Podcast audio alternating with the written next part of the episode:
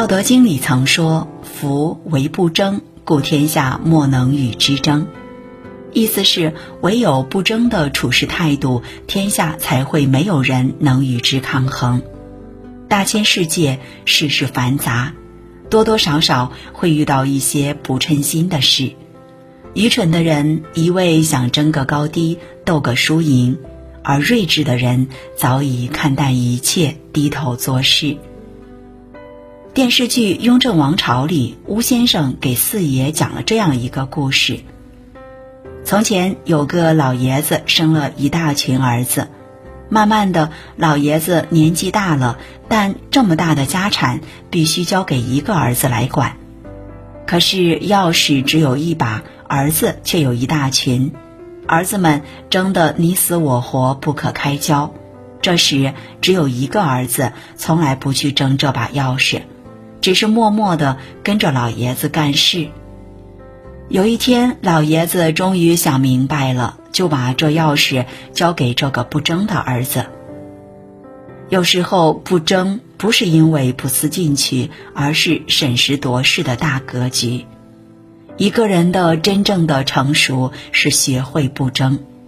杨绛先生的一生，正如他翻译的经典诗句那般：“我和谁都不争，和谁争我都不屑。”细究他的一生，豁达不争的人生观和父母的家庭教育分不开。杨绛的父亲常常教导他：“身外之物无需挂念。”当孩子们对一件东西非常艳羡时，他父亲常常劝慰：“世界上的好东西多着呢。”杨绛也常常回忆自己的母亲：“我母亲向来不尖锐，她对人事的反应总是慢悠悠的。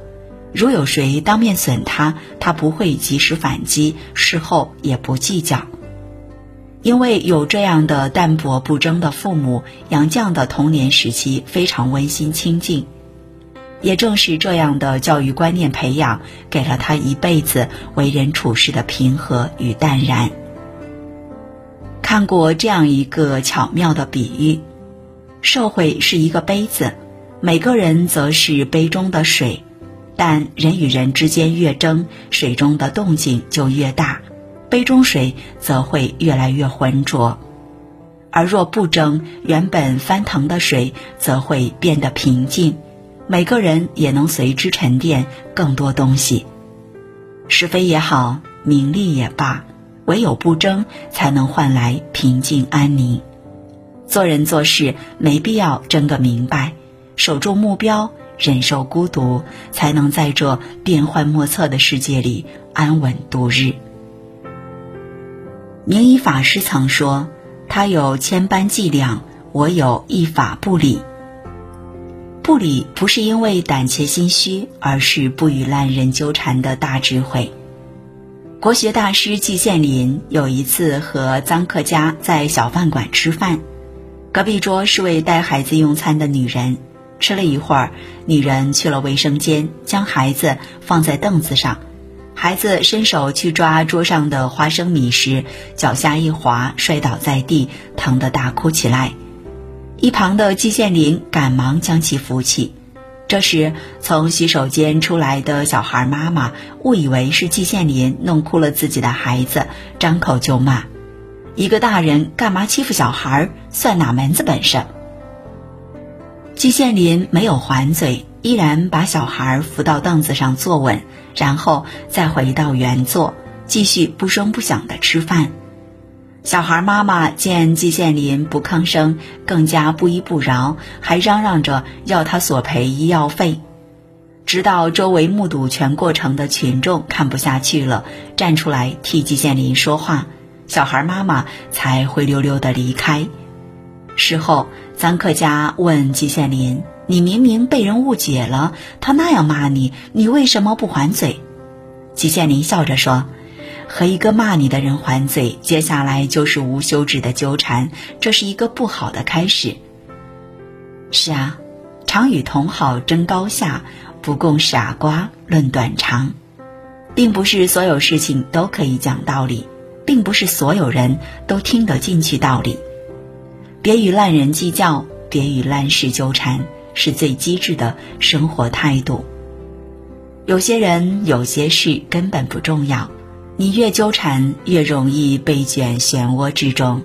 除了让你变得不开心、浪费你的时间和精力，没有别的好处。很多时候，我们改变不了别人，但可以改变自己。人生短暂，抓紧时间去做更好的自己，去遇见更好的人，才是我们要做的更加重要的事情。有人说，成长就是渐渐学会沉默，不动声色的过自己的生活。不解释，不是因为懦弱无能，而是清醒自知。那些懂你的不用解释，不懂你的解释也没用。有一个认识多年的读者朋友给我讲过他自己的故事。小时候家里穷，读了两年书就辍学了，成为制衣厂流水线上的一个女工。但他从小就有一个文学梦，喜欢阅读和写作。平时下班的时候，他就常常在宿舍里读书写作。常常省下生活费去买书来看，偶尔车间休息的时候也会带书去阅读，但在文化水平都不高的车间里，这样的行为显得和大家格格不入，身边的工友都无法理解他，甚至有的人会故意在他面前嘲讽他假正经装文化人。但这位读者朋友从来不跟别人解释自己，也不愿放弃自己阅读和写作的习惯，慢慢积攒下了十几万字的作品。后来，他在妹妹的介绍下，慢慢的给一些平台投稿，文笔得到了赏识，慢慢有了名气。后面还成了某平台的签约作者。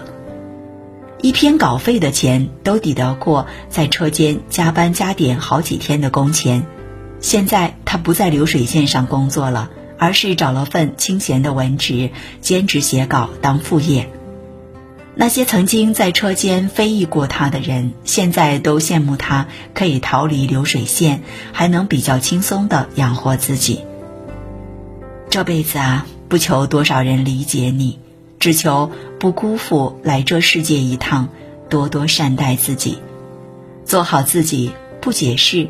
与其和不值得的人浪费时间，不如留下时间来充实自己。是非对错，人情冷暖，最终交由岁月来告诉你答案。禅学典故中有这样一个回答：昔日寒山问曰：“世间有人谤我、欺我、辱我、笑我、轻我、贱我、恶我、骗我，如何处置乎？”师德曰。只要忍他、让他、由他、避他、耐他、敬他，不要理他。再待几年，你且看他。